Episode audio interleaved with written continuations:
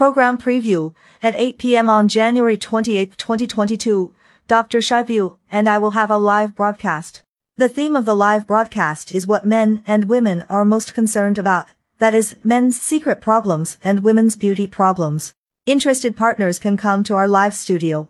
In addition, at 9 p.m. on January 30th, 2022, Mic Show will also have a live broadcast, which is also the closed box live broadcast of the year of the Xin Chou.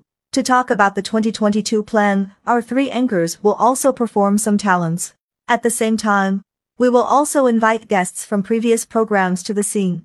Of course, listeners can go to the wheat and comment at any time. Everyone is lively and lively. Just have a chat. We'll see each other.